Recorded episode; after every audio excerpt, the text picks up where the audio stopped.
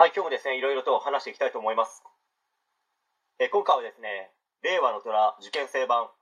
青学に行きたいという志願者の方について持論、追加に関して、まあ、ちょっと話していきたいと思います。まあ、少し前に話しました、令和の虎受験生版、青学に行きたいという志願者の方について持論、パート1、パート2の追加なんですけど、虎の方たちに対して、それは言い過ぎだとか、志願者の方がかわいそうだとか、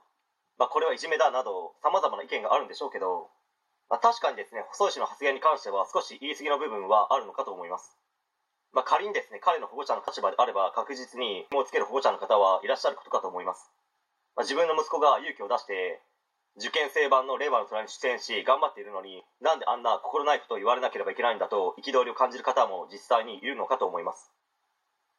まあ、ただですね、あの場に限って言うならば別に虎の皆様を擁護するわけでもないですけど出資したいと本気で思う志願者の方が来た場合ですね真剣にお金を出して応援してあげたいと思う気持ちは誰もがあるのではないかと思います。けど中途半端な気持ちだったり浅はかな考え、まあ、こっちは頑張るんだからお金を出してくださいよ。自分は頑張るんだからお金出すでしょ。出して当然でしょという部分が垣間見れた場合ですね誰でもイラってきますし舐めてるのという言葉が口から出たとしてもそれは当然だと思います。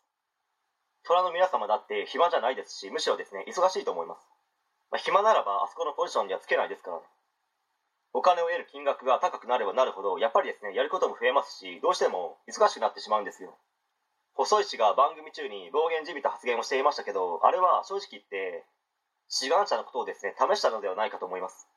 虎側に暴言を吐かれてその場で泣いてしまいもう収録を続けられなくなってしまったりその場を飛び出してしまったりすればそれまでじゃないですか。でも彼は粘ってそれをすることもなくふてくされた態度を取ることもなくまあ、その場に居座り粘ったという成果がオール達成ですよね。決して同情でのオールではなくて彼の粘り勝ちです。オールになったということは人の心を動かせたという証拠ですから、まあ、確かにですね至らない点は多々あったのかもしれないですけどではですね同年代の方であそこまで行動できる人なんていますか、まあ、正直言ってほぼいないと思いますよ。この受験生版タイガーファンディングを半笑いで面白がって見ていたり恥ずかしいなこいつとか情けないな未熟だなとバカにしながら見ていた人の方が大半ではないでしょうか。けどこの志願者の方はしっかりと行動しオールという成果を手に入れ